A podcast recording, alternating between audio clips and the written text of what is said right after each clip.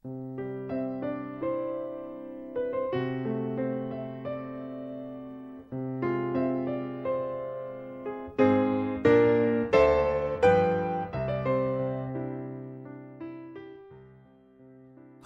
晚上好，欢迎收听四零四声音面包，我是四零四。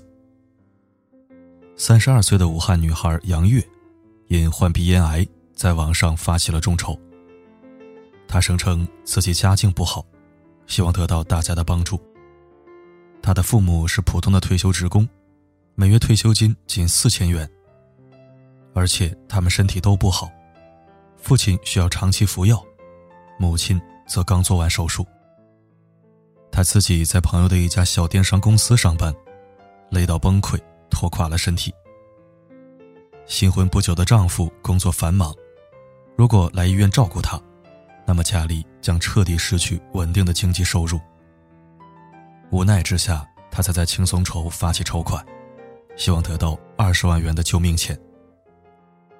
善良热心的网友们看到他的遭遇，纷纷伸出援手，目标金额不到一天就达成了。没想到。事情很快出现了反转。有网友爆出，这个杨月其实是二次元圈子里面还算小有名气的小网红企业月姬。他不光坐拥着流水上千万的公司，名下还有数套车房。创业成功，喜欢玩 cosplay 的他，还经常去国外旅游。许多人得知，纷纷怒了：一个公司老板，连治病的二十万都没有，还要发起众筹。没想到他这样说，我确实是被惯坏了，因为我真的没有想卖房子。公司是为完成的梦想，不愿意为了治病而放弃它。OK，即使不想卖房卖公司，总可以跟亲戚朋友借吧。然而他却这样回复大家：“借来的要还呐，网友们的钱就不用还了。”自己年收入几十万，一毛不拔。却消费着朋友圈里的善良网友为自己买单。谁的钱都不是大风刮来的，这样理所当然的享受着陌生人的帮助，实在是令人心寒。之前南宁有一位邓女士，因为女儿患病，众筹了二十五万。不料有网友爆料，邓女士家里并不缺钱，有三家粉店，家中有奥迪车，名下多套房产。更令人心寒的是，邓女士的女儿在 QQ 空间里大骂曝光她家境的人：“我家开什么车，管你什么事儿啊？你他妈是嫉妒！老子家住的房就算几百万，关你什么事儿啊？我妈能挣钱，管你什么事儿？你给了多少钱我还你，不缺你这个傻逼的钱。”作家斑马曾经说过：“社会资源是有限的。”人们的爱心透支额度也是有限的。正是这些人对他人爱心和善良的滥用，关掉了那些真正有需要的穷人们的求助之门。很多真正的弱势群体，甚至连众筹平台是什么都还不知道。中国百分之七十五的自杀发生在农村。走投无路时，除了死，他们根本不知道该如何求助。而相比之下，明明家里有钱，却肆意消费大众善良的人，实在令人心寒。前几天刷到一条热门微博，博主无比迷惑地说：“为什么现在流行在外卖单上写备注呢？”原来他在朋友圈看到了有人分享这样一件事情：发权者的妹妹在外卖平台上点了奶茶，在备注写上“救救孩子”。也许是出于恶作剧，也许只是无聊想写一句流星雨。不料接单的外卖小哥却当了真，以为点单的人遇到了危险，于是迅速报了警。最后，一群警察和好心的外卖小哥一起来到他家，却发现什么事儿都没有。他的那条朋友圈，有人在下面回复：“哈哈哈哈哈哈！”我是真他妈不知道这有什么好笑的。在外卖备注上写求救语，给他人造成了不必要的麻烦和误会，到底有什么好笑的呢？发权者还不炫耀地说：“我妹妹真的是今日最佳。”他难道不知道，这样一个简单的恶作剧，既浪费了警力资源，又骗取了外卖小哥的善心吗？会几句网络用语就到处乱用，觉得自己很可爱吗？外卖小哥是按跑单数算工资的，这种行为可能刚好耽误了他送餐的高峰时段。而且更令人担心的是，今后真的有人遇到危险写下求助的备注，谁还会相信呢？孟非说过，有时候容易受骗是一种善良的表现。善良之人本身没错，错的。是那些无故消耗他人善良的人。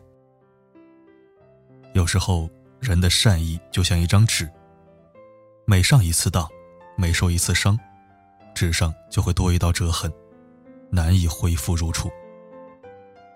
假如此类“狼来了”事件泛滥下去，公众的善良会不会因此而蒙上阴影呢？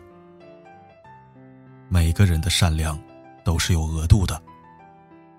当人与人之间的信任被无限透支，那么善良也就跟着消失殆尽了。希望这类人能够明白，有些玩笑真的不能开。想起明星孙俪曾经资助过一个贫困少年，当时少年正在读高一，整天蹲在餐馆最肮脏的角落里刷碗。孙俪看了报道之后，特别心疼。于是开始给他汇款，资助他高考。高考第一年，少年落榜了。孙俪鼓励他继续读书，只要你愿意读，我就一直资助。第二年，少年考上了上海水产大学。孙俪承诺，会继续负责他的学杂费和生活费。不料，少年上了大学之后，内心开始膨胀，谈恋爱，打游戏。换手机等等，把孙俪当成了提款机，不停的找他要钱。十天之内，跟孙俪要了三次，共计一千块钱。我插一句啊，回想一下四零四上大学的时候，每个月生活费只有一千五百块钱。虽然我花不完，但是只有一千五百块，而且是两千零八零九年，而这位少年是在更之前的时间。可想而知，十天之内要一千块钱，是多么的混蛋。孙俪认为，少年上了大学，应该有了自理能力，再加上他的过分索取行为，便停止了资助。少年急了，写了篇六千字的讨伐文，公布于媒体，将孙俪形容的非常小气、现实。处于舆论的风口浪尖上的孙俪。顿时成为各界指责的对象。还好后来有知情人出面说出了真相，才让网友知道，被资助的少年是一个不折不扣的白眼狼。而孙俪也是因为此事，不敢再轻易资助别人，改成资助流浪猫狗。中国有一句耐人寻味的谚语：“斗米养恩，担米养仇。”我为你雪中送炭，你却怨我家破人亡。人性最丑陋的一面，莫过如此。马德在《当我放过自己的时候》这本书里写道：“善良偶受伤害，也许只是阵痛；但若是整个社会风气已经容不得善良施行，这世界就会冷得一片荒凉。”这样的道德绑架者，令人心碎。特蕾莎修女曾经说过：“爱的反面不是仇恨，而是漠不关心。”当人们心中所激发的爱无处安放时，注定会走向爱的另一端——冷漠。如果宫中的善心一点点被杀死，如果宫中的善举，一次次被践踏、被消费。如果人与人之间的信任被彻底摧毁，这个社会该变得多么可怕！一个越发冷漠的社会，最后害的又会是谁呢？请警惕你身边这三类消费善良的人，让爱心给到真正需要的人，不要让人心变冷，请让这个社会更有温度。是谁把好梦做到天亮，让世界看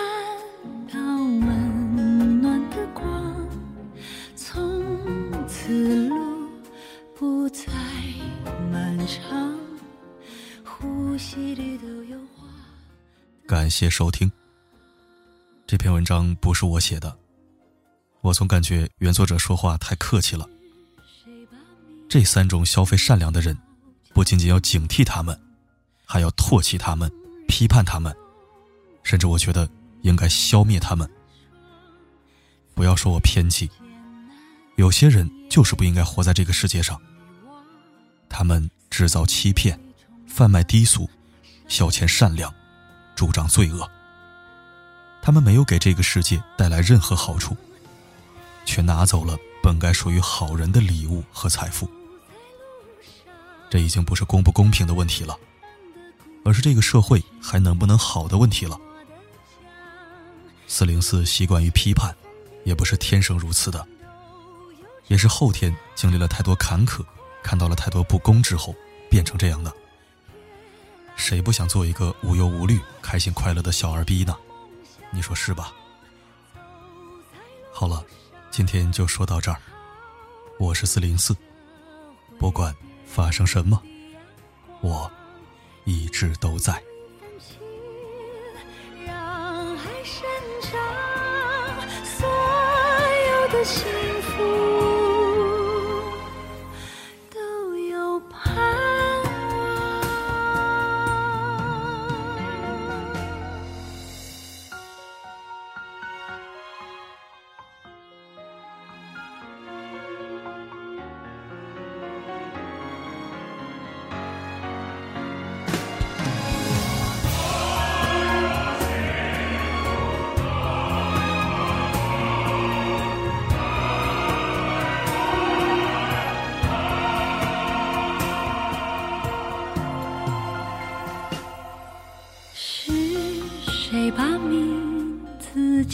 悄悄隐藏，让人心融化冰冷的霜。